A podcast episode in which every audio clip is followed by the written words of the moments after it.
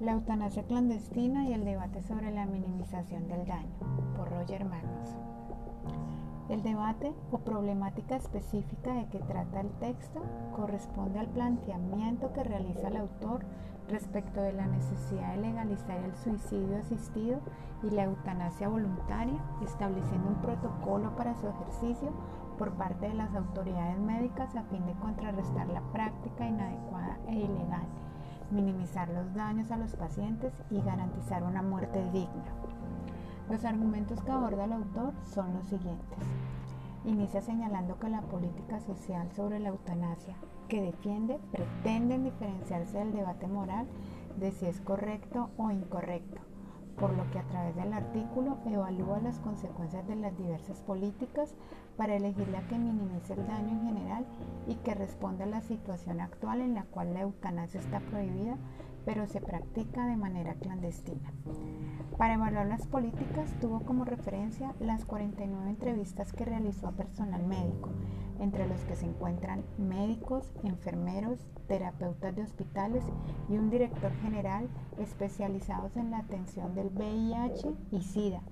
en las ciudades de Sydney, Melbourne y San Francisco. De los 49 entrevistados, 37 manifestaron haber participado en eutanasias. La mencionada investigación fue monitoreada y aprobada por el Comité de Ética de la Investigación Humana de la Universidad de Melbourne. De esta investigación surgieron preocupaciones en el autor por la inadecuada práctica de la eutanasia clandestina, pues indica que en muchos casos los médicos y enfermeras calcularon mal la dosis, necesitando al final para lograr la muerte, presos del pánico, recurrir a la asfixia en sus desesperados esfuerzos por terminar el trabajo. Estas asfixias, después de intentos fallidos del suicidio asistido, fueron eufemísticamente llamados como trabajos de almohada. Todo lo anterior ha generado una cultura del engaño que abarca los métodos utilizados para obtener la eutanasia, entre estos las drogas, la planificación de la muerte en sí y la eliminación del cuerpo y el papeleo asociado. Para el autor, los opositores de la eutanasia que argumentan que su legalización representa una resbaladiza pendiente hacia el asesinato no consentido, ignoran el daño social causado por la eutanasia clandestina, pues en esta no se garantizan procedimientos de calidad a los pacientes que mueren, tales como una evaluación por depresión o demencia, adecuado asesoramiento, cuidados paliativos, evaluaciones especializadas en cuanto al pronóstico y alternativas de tratamiento.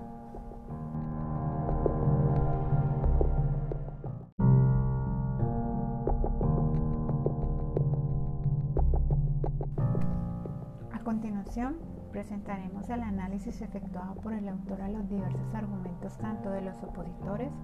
como de los simpatizantes de la legalización de la eutanasia.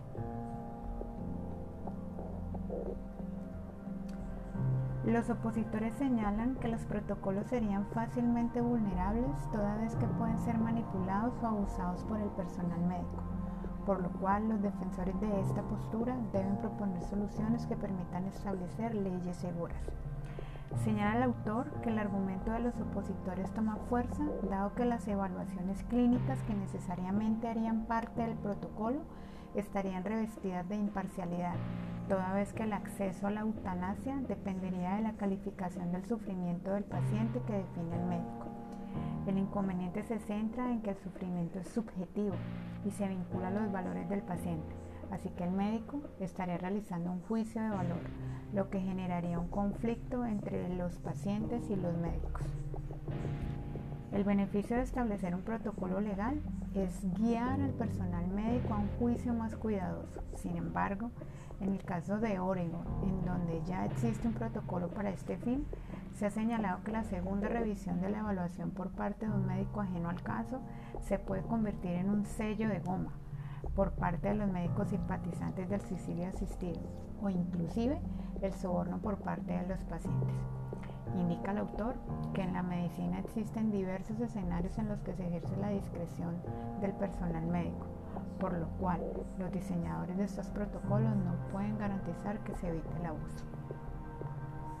Ahora bien, yendo al extremo contrario, en donde se establezca un protocolo que contenga los criterios más estrictos, se estaría excluyendo a la mayoría de los solicitantes, lo cual podría ser beneficioso. Empero, desde una perspectiva de minimización del daño,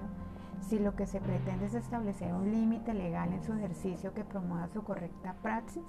se podría generar el efecto contrario, toda vez que la comunidad médica podría considerar arduo el cumplimiento de este, por lo que se debe buscar un punto medio entre garantizar la buena praxis y motivar al personal médico para que lo cumpla. De esta clase de política le inquieta al autor la baja probabilidad de cumplimiento al protocolo por parte de los médicos que en la actualidad vulneran su prohibición.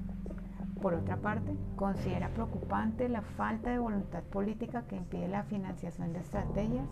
que mejoren los niveles de atención de los pacientes.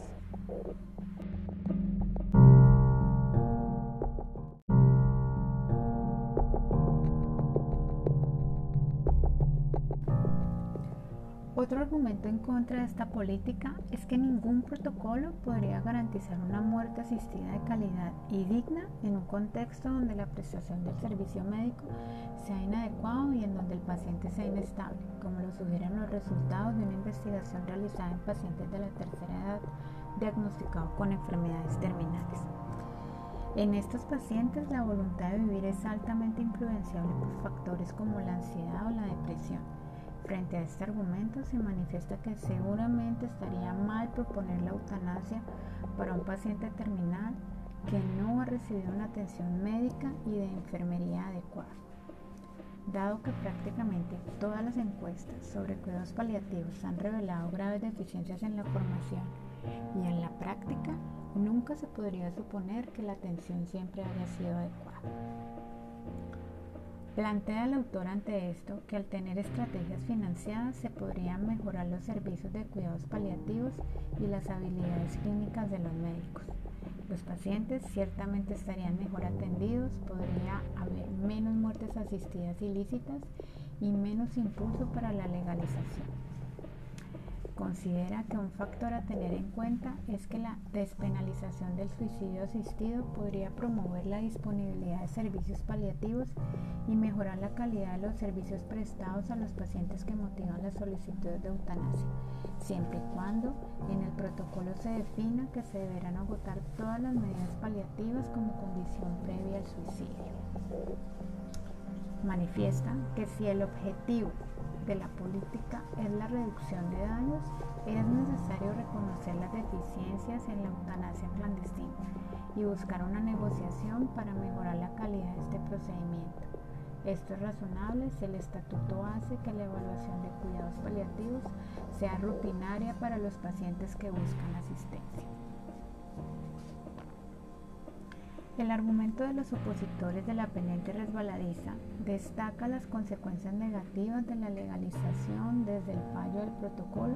hasta promover un acto inmoral que lleva hacia un camino oscuro. El equipo de tareas sobre la vida y el derecho del Estado de Nueva York concluyó en un informe que no importa cuán cuidadosamente se formulen las directrices,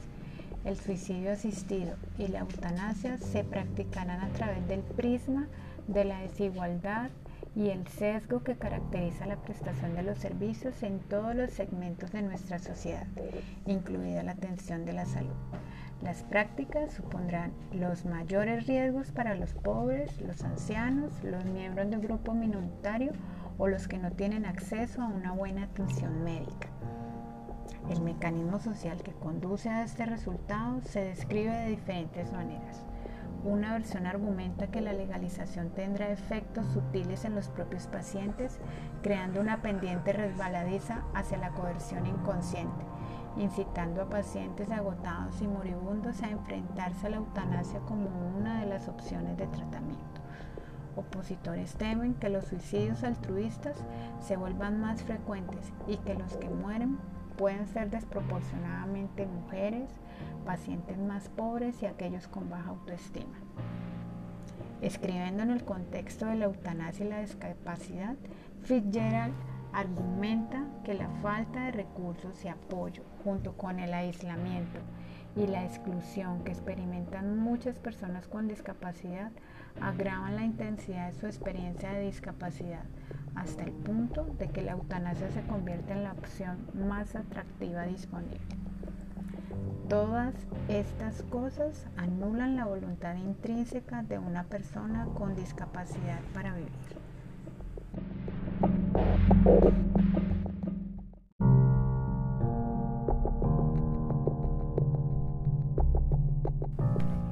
Otra vertiente de este argumento difiere del anterior que pretende discriminar y victimizar a los pacientes y se enfoca en el daño al tejido moral social.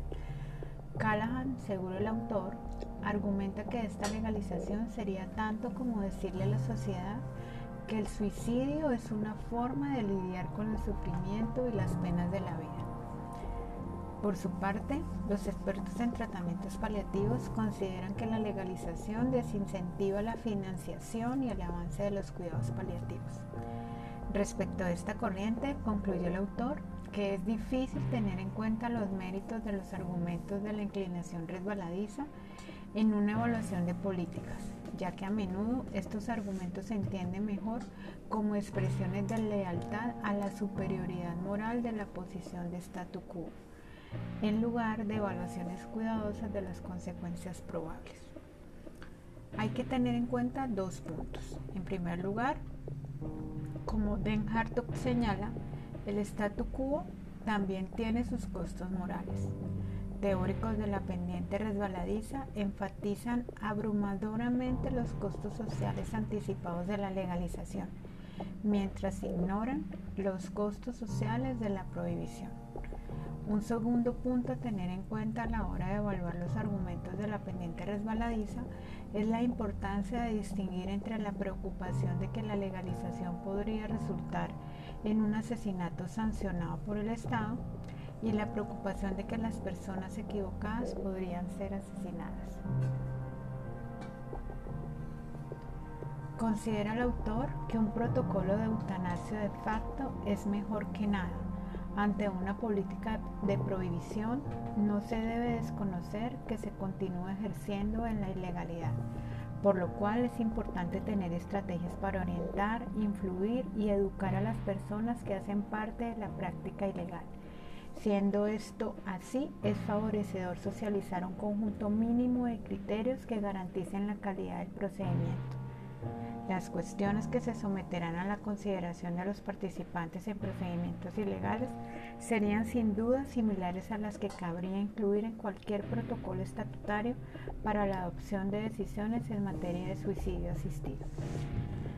Los profesionales de la salud deben estar atentos a la naturaleza compleja del discurso suicida y a la expresión errónea del dolor y la angustia en términos de suicidio,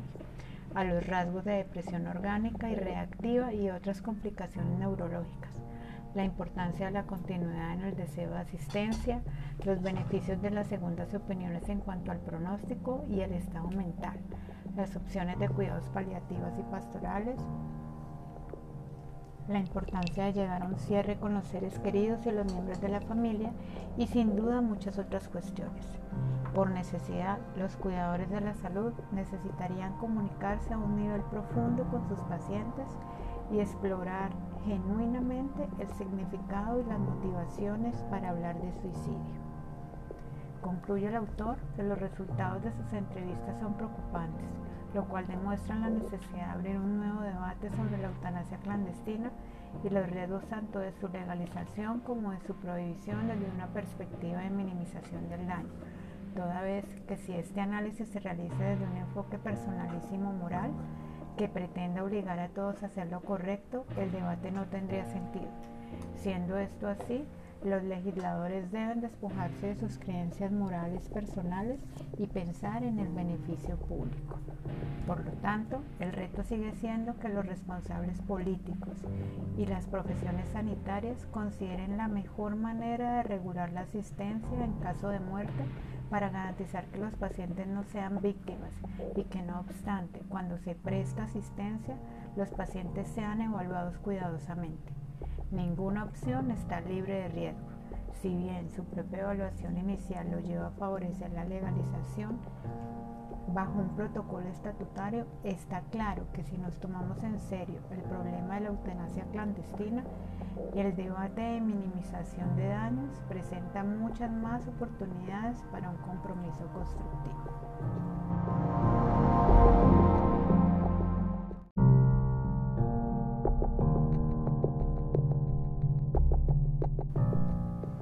Para finalizar, en lo que respecta al grupo, una reflexión en relación al tema es que las estrategias para minimizar el daño que se causa por la aplicación indebida de la eutanasia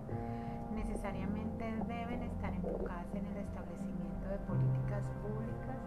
que permitan por una parte la adopción y socialización de un protocolo que contenga, como lo señala el autor, un conjunto mínimo de criterios que garanticen la calidad del procedimiento concluirá la muerte digna del paciente que ha solicitado asistencia para morir. Y por otra, la exigencia a las instituciones educativas y a las prestadores de salud del suministro de información normativa tanto para el personal de la salud en relación con la protección constitucional que poseen situaciones en donde su conducta esté dirigida a procurar la muerte digna de un paciente que voluntariamente lo ha solicitado, así como para el paciente terminal en relación con el derecho de solicitar asistencia médica para morir dignamente en situaciones en donde su condición de salud, revestida de ciertas características o condiciones, haga viable tal solicitud. El desconocimiento normativo en el caso de los médicos provoca pánico por las sanciones penales que conlleva el homicidio que consentirá, dando lugar a que se escojan caminos que desconozcan la dignidad y el libre desarrollo de la personalidad del paciente, pues como lo sostuvo la Corte Constitucional en sentencia C239 de 1997, condenar a una persona a prolongar por un tiempo escaso su existencia cuando no lo desea padece profundas aflicciones, equivale no solo a un trato cruel e inhumano prohibido por la Carta, sino a una anulación de su dignidad y de su autonomía como sujeto moral, quedando la persona reducida a un instrumento para la preservación de la vida como valor abstracto. Por su parte, teniendo en cuenta lo expuesto, en el caso de los pacientes, dicho desconocimiento los somete a una vida indigna ocasionada por el sufrimiento derivado de una